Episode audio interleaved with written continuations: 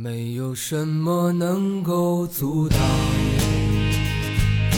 你对自由的向往，天马行空的生涯，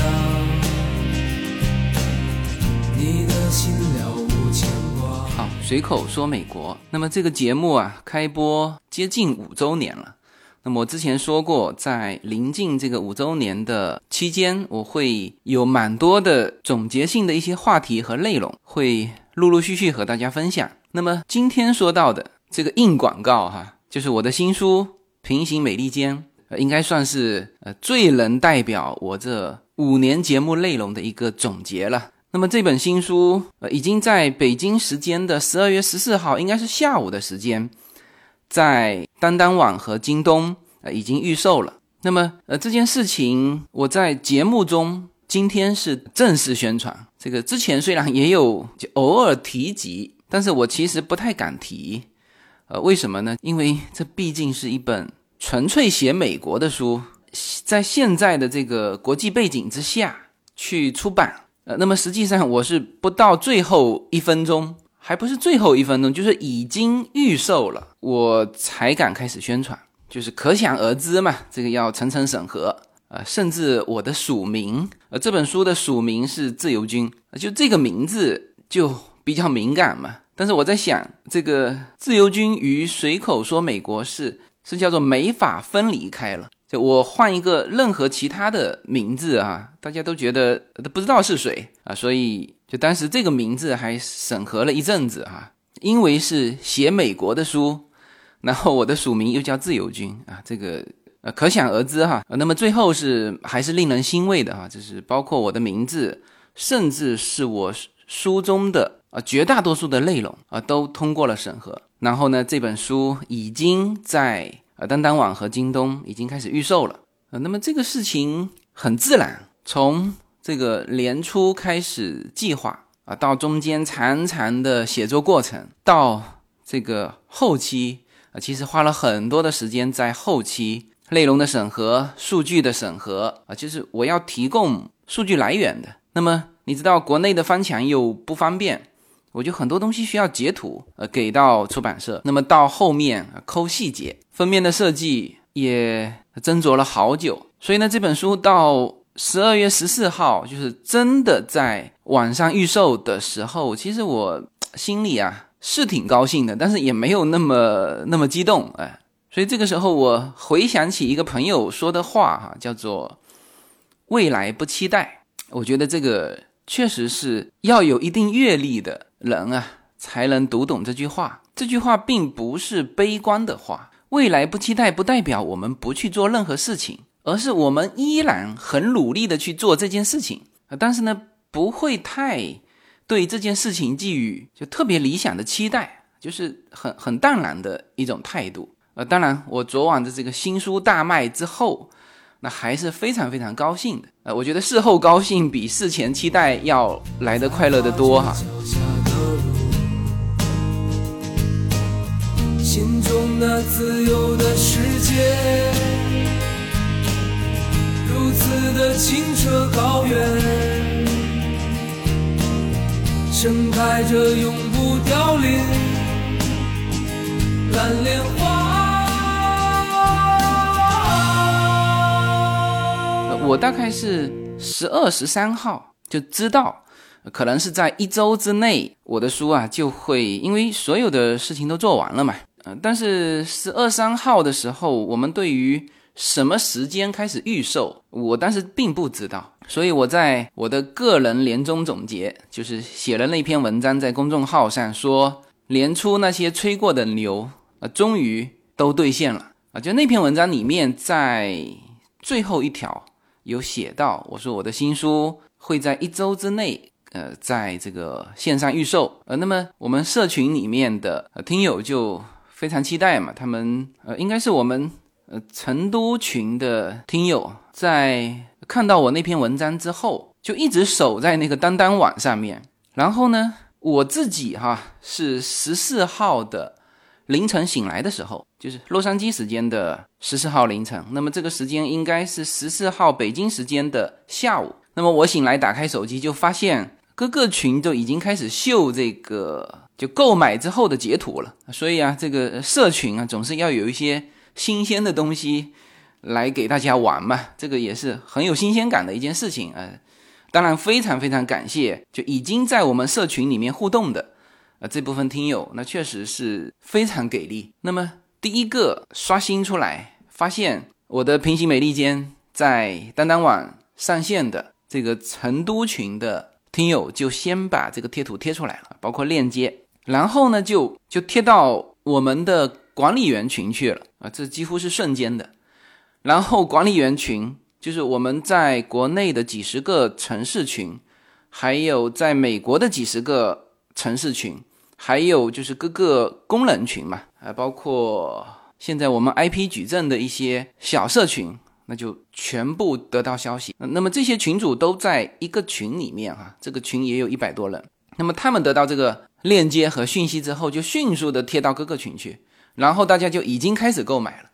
等我。洛杉矶时间十四号凌晨醒过来，发现这个信息就没有办法去看各个群的信息了，就所有的精力全集中在管理员群上，呃，就是因为管理员群的信息是就最集中的，因为我是书的作者，我不是发行方嘛，那么这些事情全部是交给发行方来做。那么这次的预售是两个平台，一个是当当网啊，一个是京东。那么，就我们的听友是下手够快的，快到什么程度啊？快到人家刚刚贴出来，还没进行价格调整，就那我估计就那几分钟时间，我们的听友就开始下单了，因为他刚贴出来的时候是原价嘛，六十八块钱，呃，然后迅速的就调整成折扣价，就是他们的原计划就是一开始就是折扣价出去预售的。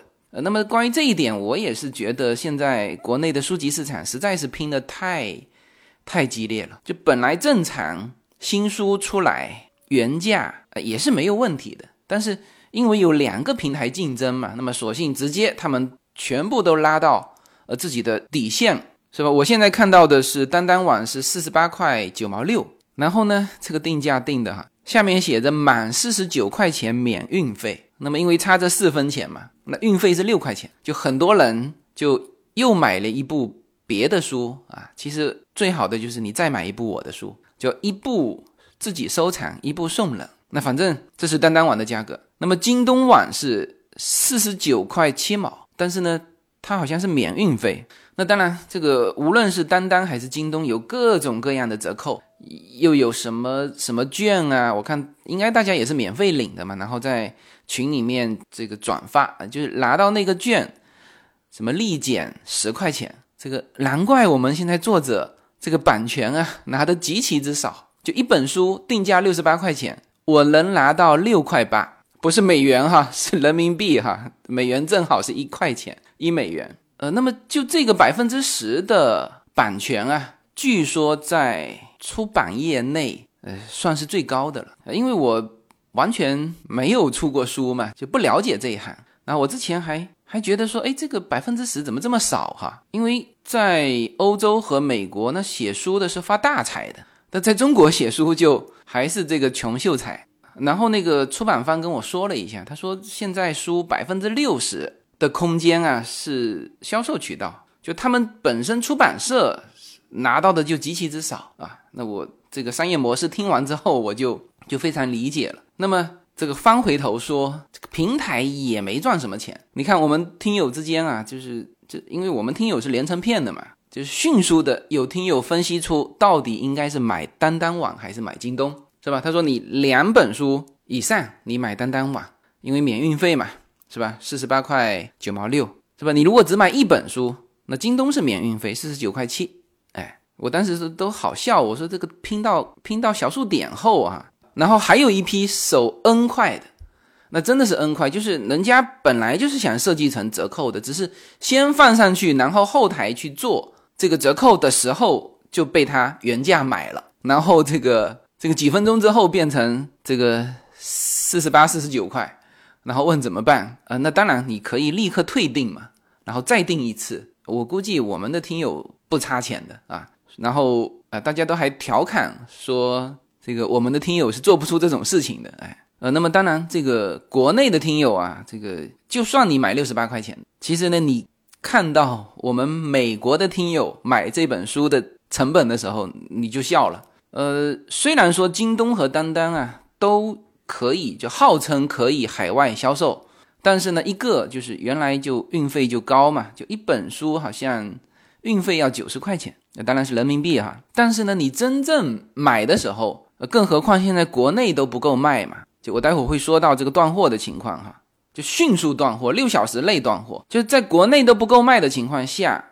它的海外仓肯定是没有的。所以就关于海外仓这一块，我们后面另外再想办法。那当然，出版社会给我寄一批啦，但这个运费也是 N 贵，五十本书要两千多块钱运费。然后我们群里面如果有就是更便宜的从国内空运哈，不是海运哈，空运到。美国各个城市的渠道欢迎提供给我啊。那么就要说到断货的情况呃，我原来以为说这个预售嘛，其实卖的是一个数量，就是那个数据哈。就预售的时候，它其实是没有实物的。但是呢，我们因为就是前面预售的两千份有配一些小赠品，呃，其实我已经预感到了了。我在昨天写的一篇公众号文章。就是新书《平行美利坚》就开始预售啊，下手快有惊喜啊！我在公众号上写了这篇文章，我最后一句话就是二十四小时内预售的那两千本给我秒掉。结果呢，这个时间总共就我说是六小时，实际上连六小时都没有，因为我的文章是洛杉矶时间的五点半发出去的，六点半、七点半、八点，总共只有两个小时半的时间，其实就已经开始出现断货了。第一个断货的就是深圳，因为正好我们深圳的一个听友啊，他说他要订一批送给客户，然后把那个数量一打进去，就首先当当网就说没货，然后他就把这个信息反馈给我嘛，那这个时候我才有说，原来预售在就各个城市，它其实也等于是当实物在卖的。我后来就问这个发行方，就出版社。那出版社是这样说的哈，就是虽然说是预售，但是呢，因为我们有配这个赠品嘛，啊，就算没配赠品，他回头也是按照这个数量啊去发货的。就比如说深圳仓，当当网配三百本，京东配三百本。那虽然过去的是一个数量，但是呢，他回头预售完之后，他的发货是按照这个这个数量去发货的，就是他不是按照你预定了多少，比如说哈。当当网在深圳的仓库是三百本，到他发货的时候，你卖了两百五十本，他不是按照两百五十本发货，他是按照三百本发货，明白吗？所以这个量，因为是全国嘛，你你除了深圳，那全国几百个城市呢？当然不是每一个城市都有一个仓库哈，像比如说上海，上海的仓库就和苏州的仓库是一一个仓库，所以呢，马上上海也没货了。那么苏州也没货啊，它这个仓库是连在一起的，所以我第一个看到断货的是深圳，然后迅速的就是上海以及长三角这一带的几个城市，因为我们这个信息反馈非常快嘛，群里面一旦订不到货，就立刻贴图贴到群里面，是吧？我就马上知道了，然后我迅速的和出版社去联系。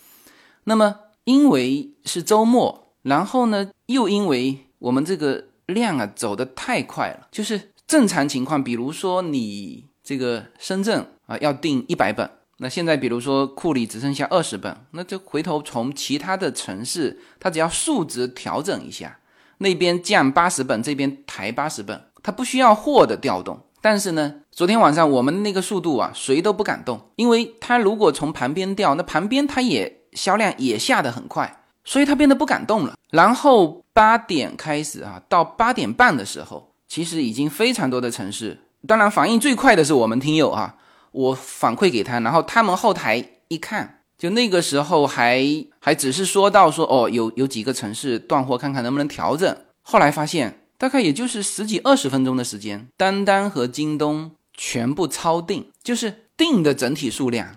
已经超过了他们的那个限额，因为它这里面很复杂哈。比如说第一批呃有带小赠品的，放在当当网预售的是一千本，但实际上调到各个城市的，我想过去不止一千本，所以他们还可以再卖。但是卖的时候总数一统计已经超过一千本。那么京东也是这样。其实这个大家想一下就迅速理解了，就是有人在当当网上购不到书，他立刻就到京东嘛。我的宣传是两个二维码一起贴的，是吧？那么就是瞬间，其实是所有的城市、所有的平台，呃，全部处于这种缺货状态。然后就好在什么呢？好在我们就是有这么快速的这个联系，我人还在洛杉矶呀，是吧？但是呢，现在真的是叫全球一体化，就是。我迅速的，我最先得到这个信息的是我们的社群，我们的听友，我包括我自己，然后我迅速转给出版社，然后半个小时之后，出版社才收到两个平台给他们的告急，说已经全部抄定了，要求他们加印这个一定数量的这个赠品。那么这个时间是北京的时间周周末了，周六了，然后出版社的负责人是迅速的跟社长联系，同意加印。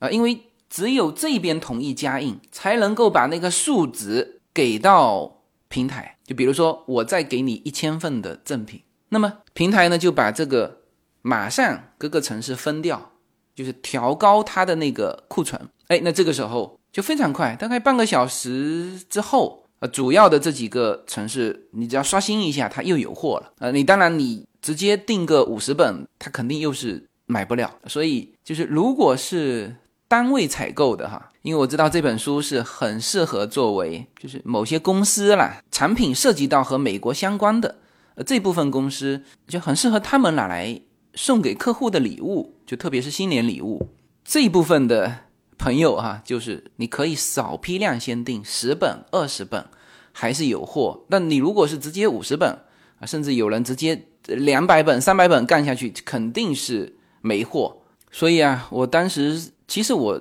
预感到了，我说二十四小时之内把两千本秒掉，我估计当时实际的情况应该是十二小时内都秒了三四千本哈，呃，那么也也非常快哈。京东是我们很快就爬上榜单了，然后当当网居然还上了首页。那么听到这期节目的听友啊，应该是第一时间可以下手，从当当网和京东网上去预定了哈。它的到货应该是在一月一号之前会全部到货。那么，呃，之前手快的听友们，你们应该会收到一份小礼物，就是我说的惊喜哈。但是呢，稍微慢一点的也没关系。首先啊，书是最重要的哈，我们卖的是书，不是小赠品啊。第一呢，就是这是我的第一本书，也是随口说美国这个系列的第一本书，这是第一版的。第一次印刷，呃，如果喜欢我的听友，这是非常有收藏价值的。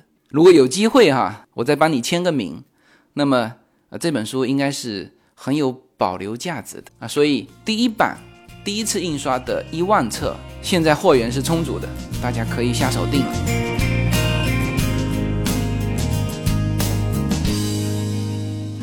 没有什么可以阻挡对自由的向往。大家好，这张专辑的播出时间是每周一周五的下午，每周两期，不见不散。现在大家除了收听我的音频节目之外，还可以加入我的微信公众号，公众号的名字是无限空间，这是一个跨越中美的自由连接的社群。大家可以通过这个公众号找到您所在的城市或者是您喜欢的微信群，加入随口说美国的社群。同时，也在这个公众号里面啊，已经建成了随口说美国的 IP 矩阵，名字叫做星辰大海。在这里面呢，大家可以。听到更多的跨境主播为您分享的更多的跨境内容。当然，您如果希望随时能够追踪到随口说美国的各类信息，您还可以登录新浪微博、今日头条、抖音去搜寻随口说美国。移动互联网的神奇之处呢，就是可以把同类的人拉得很近，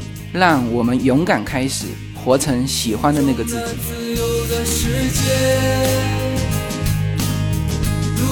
的清澈高原，盛开着永不凋零蓝莲花。好，那么作为专门介绍平行美利坚的这么一期节目呢，还是要点一下这个书的内容。呃，就已经有听友问我了哈，就是说书的内容和节目的内容。是不是一样的？我可以告诉你是不一样的。首先哈，呃，这是我这一次写书非常深的一个体会，就是语音的内容和文字的内容的表现形式是截然不同的。就像我现在这样跟大家说话，是不可能直接转成文字去呈现的。呃，那么有人就说，那就是整理修改一下。就我当时也是这么想的，在我最开始啊提笔想写这本书的时候，我曾经就就把我的语音转化成文字，然后我再去里面去整理跟修改。我发现，就不仅仅说时间花的非常久，而且这出来的内容是几乎不能用的。呃，那这里面只有写过书的才明白哈，就是文字的表现形式，它必须是精炼的。这不仅是在这种句子语法上，像我们做节目啊，可以用一些口头语，而写成书籍是绝对不可以的。那么，那不仅是在句子上呢，就是整个文章的结构，呃，都不会是一样的。所以我从写书的一开始，我就知道这个完全是行不通的啊。然后呢，我曾经也想过。从我的公众号文章里面去去拿一些我自己觉得不错的文章进来，后来发现也是不行的。首先说它的表现形式也是不同的，就公众号的文章是在于即时性啊，有会有很多的图片，甚至是视频。最最关键的是它的那个语境啊，和大家是即时互动，就马上我文章贴出去，很快就有人留言进来，然后我再评论出去。而书籍。你必须考虑到整本书的完整性，而公众号文章，我可以表现我这一瞬间的心情，或者是我今天做了一件什么事情啊。有些人是事无巨细哈，所以这两种形式又是完全不同。那么翻过来也不行，什么意思哈？就是我刚才说了，我把语音的内容转成文字，这肯定不行啊，不可以整理出书啊，这个这个不行。把公众号的文章整理出书，这也不行。那么翻回头。我把我的文章转成公众号文章行不行呢？呃，只能说可以，但是效果不好。我刚才说了，呃，这个我是尝试过的哈。我的公众号文章里面就有那么一两篇文章是从我这本书里面出去的，但是也经过很多很多增加或者是修改。比如说增加的是图片啊，比如说我在书中那个七条线路环游美国，那这篇文章文字部分我是。引到了我的公众号文章，但是图片我是增加了非常多，而书里面是没有办法有那么多图片的。然后公众号上的文字是不可以那么多的，就是我尝试过哈，就是有一些就一篇文章用手拨几下，拨超过十下，后面的不会看了，就这就是公众号文章的特点啊。所以公众号文章这个标题特别，就甚至标题要比内容重要。你点进来之后，就它的实用价值就实现了。就对于这个这个博主来说，因为他要他有了点击率了嘛。那至于说你这个文章，你看看三分之一还是看一半，其实跟他没关系了。呃，然后这个书籍的文字能不能变成语音呢？我的看法也是对一半，就是可以，但是至少和我现在跟大家说话的这种风格是完全不一样的。我今后也可能尝试说。把我的书籍的内容变成语音啊，甚至会找一个字正腔圆的播音员来播啊，我们试试看效果哈。但是我觉得可能在亲和力方面，或者说这个 IP 的特色方面，它会降低非常多啊。所以这个就回答这部分听友的提问，说书的内容和节目的内容一样吗？我可以说是不一样的。然后这个不一样，除了说刚才说到的一些结构的变形。其实有一半以上的话题是新的，大家拿到书之后看一下标题，可能会有那么三分之一，呃，你熟悉的标题，但是只是话题一样，内容是不同的。然后还有一半以上是新的内容，有一些内容可以用笔写，但是呢，它又很难做成一期节目啊，因为文字的特点是，就书籍的特点是易于查询，有一些比如说数据，我在这本书里面是用了大量的数据。比如说说美国的社会制度啊，衣食住行用了大量的数据，那这些数据是你拿在手上看很清楚，但是我告诉你啊，比如说洛杉矶的家庭年均收入是六万七千四百三十二点四毛八，这个多讲几次你们就就晕了，就不能这么讲。如果用语音的话，不可以这么讲，但是书籍里面是越详实越好，是吧？那么也恰恰是因为这样。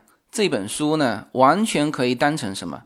当成大家手边的一本工具书。我的很多数据是来源于，比如说美国二零一六年的人口普查，那么下面就有那个网站啊，当然要翻墙去查询哈。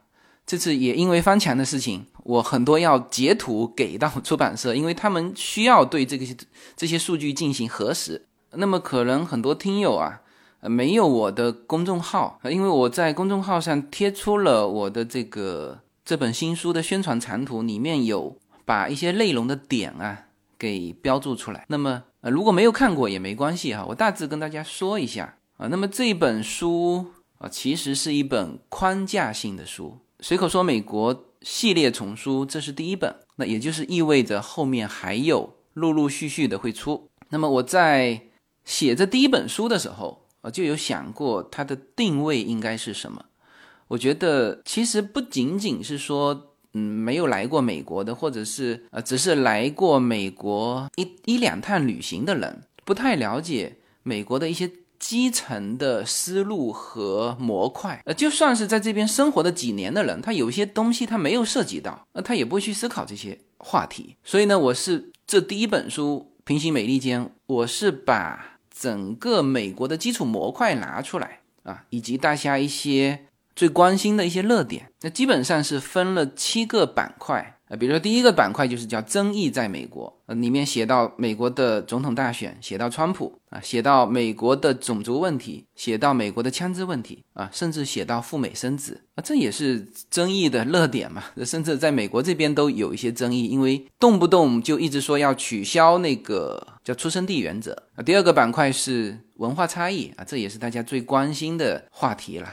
比如说，美国是自由的吗？比如说美国的小费文化啊，美国的社交文化啊，美国的纳税体系，美国的信用体系啊，美国的这种个体与集体的关系啊，这些都是与中国差异非常大的，就很典型的框架性的啊这种问题。那再比如说，生活在美国啊，这是一一大板块，里面列举了衣食住行的生活基础方面的，包括数据，包括生活方式。包括一些生活的理念，那么还有就是教育在美国，现在不是很多人送孩子出来留学吗？那么美国的教育到底是什么样的？你得先知道，所以这就是一些基础性的东西啊，比如说西方的教育是不是很宽松？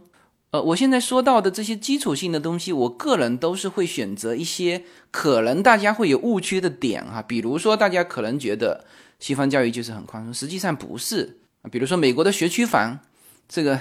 一听大家说啊，美国也有学区房吗？当然有学区房，学区房还很贵，和中国一样，是吧？公立私立啊，美国人揍不揍孩子？可能大家以为是不揍孩子的，错了。所有的白人小的时候都被家长揍过啊。这里面有很多很有意思的话题啊，比如说美国的教育成本，我们说中国的教育成本是很高的，六个钱包养一个孩子。那么美国的教育成本到底是什么样的？就是他们会偏重在哪一块？那再比如说。美国的弱势群体，就是这个部分呢，是其实也是和国内差异比较大的，因为国内现在是叫做强者竞争的社会，但是美国呢，它是就美国的福利是弱者福利，所以这里面我会提到美国的医疗保险、美国的流浪汉、美国的残疾人啊，然后还有一个板块就是跨境创投，就是创业与投资，这个现在是国内的一个热点。但是对于美国来说，它始终它是吸纳全球的资金、人才、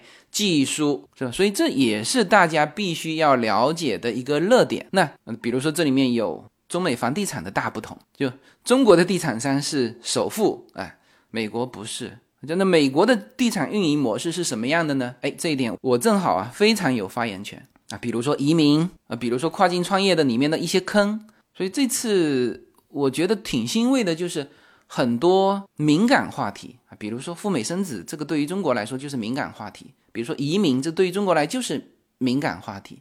但是呢，这一次有砍掉一部分啊，比如说赴美生子，我写了两篇文章，最后是录用了一篇文章，但是这个没有关系哈，就是整体上这个出版审查的人呢，就可以让我把话全说出来啊。至于有些模块说的不够细致，那这是。那就那就得听我节目了嘛，是吧？这就是节目唠唠叨叨的这种优势，哎，但是它整体上能够让我把整个美国所有的大家关心的板块全部呈现出来，这是我觉得还是有希望的。然后最后一个板块是是一个类工具书的呃一个板块，就是旅行在美国。就是如果大家拿的这本书，那包括这里面七条线路，呃，自驾美国，包括美国的国家公园啊，这这些是可以随时拿在手上翻阅的。那么。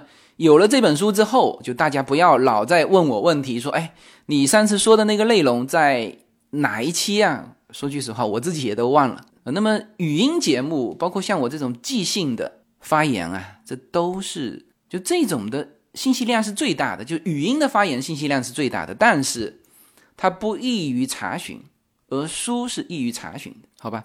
那么这个就是呃这本书的大致的内容。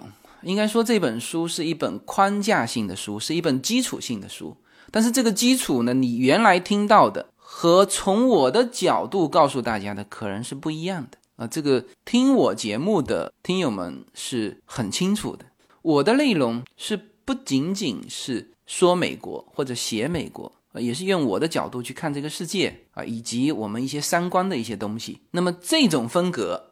无论是语音还是文字，它都脱离不了，因为毕竟是我写的，我说的。从一件事情或者一个细节，能够让大家知道哦，美国人是怎么想的，或者我甚至可以说，世界主流的思想是怎么考虑这一类的话题。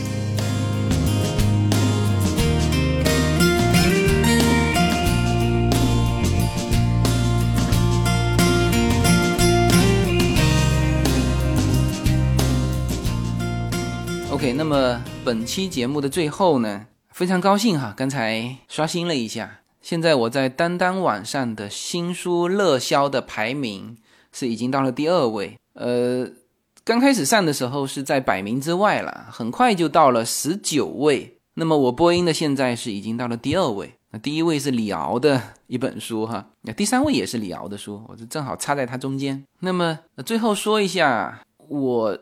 我觉得这本书是会是什么哈？首先当然是我们之间最好的纪念啊，对于我自己来说也是最好的一个纪念。那么对于听了我很久节目的听友来说，其实也是对你们自己一个纪念。所以我说这是我们节目开播五周年的礼物嘛。第二呢，其实是大家身边一本很好的工具书，就是我里面有非常详实的数据，就这些。数据以至于让这个出版方甚至想用一个标题叫做“用数据丈量美国”啊，但实际上我觉得这不是我这本书的重点。我这本书的重点是我写在页面上的那句话，就说“中美两国恰是两条平行线，只有不断穿梭其中的人才能看清一切”。呃，这这个是我觉得我写美国的一个角度。那这是第二点啊，工具书。啊，第三点呢，我说这是我们的一个街头暗号。现在很多的听友来洛杉矶见我嘛，那么我们经常会约在咖啡厅。那么有的时候我走进去的时候，我呃，当然他们认得我，我不认得他们。那如果这个时候你的桌面放上这本书，那我一眼就认出你，啊这就是我们的街头暗号啊。当然既是洛杉矶我们的街头暗号，也是全球我们的街头暗号，因为我们在全美。各个城市都有我们的群呃，那么我三月份也会回中国，那么会有那么一波的叫签名活动吧，因为大家肯定是买了书来参加活动的啊，所以这就是我们的街头暗号。那么同时呢，它也是大家非常好的一个新年礼物，是我献给大家的一个新年礼物，同时啊，也是听友们啊能够给到身边三观一致的人的最好的新年礼物。那么在这本书里面呢，我特意放了一个书签。那么这个书签啊，有我的留言和我的签名。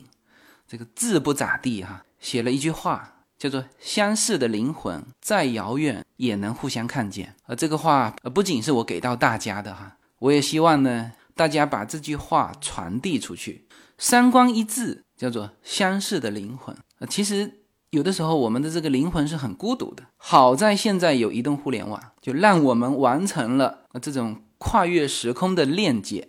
而在身边的三观一致的人，我相信也是不多的。所以呢，这本书应该是是你送给他最好的礼物。所以这个第四个标签就是叫新年礼物。那么第五个标签呢，我觉得它可以是呃涉及到美国产品的一些公司啊，呃能够给到他们客户的一个一个新年礼物。呃，在过去的这四十八小时吧，里面呢，其实就有一些大笔的单，就是我的听友他们正好做的是和美国品牌相关的这种产品，呃，那么产品与顾客的连接就恰恰需要文化的补充，所以这本书也是很多 HR 和公司老板的一个很好的一个选择。呃，这个是我之前没想到的哈，就是。出了一两个大单之后，我 突然间想到，哦，确实，那他们作为新年礼物送给客户是非常好的一种链接。OK，那么这本书啊，也确实是我我们这五年节目的一个内容的提炼和阶段性总结。呃，那么刚刚和出版社交流，就这个周末呢，出版社又紧急加印了一大批的新年赠品啊，就是我的十三张摄影作品做的这个挂历。那么从出版社给我反馈的量来看，呃，应该是够这一周内听友下单购书的这个呃全部的需求。所以呢，听到节目的听友马上下单，还会收到除了我书之外的这一份新年小礼物。你会在二零一九年的新年到来之前会收到这本书，书签上有我的签名。希望大家能够买到第一版第一次印刷的这本书。好，那么最后用书签上的这句话来结束这一期的硬广告：相似的灵魂再遥远也能互相看见。非常感谢大家陪伴我走过了这五年的时间，我想这是非常值得我们共同去纪念。好，谢谢大家。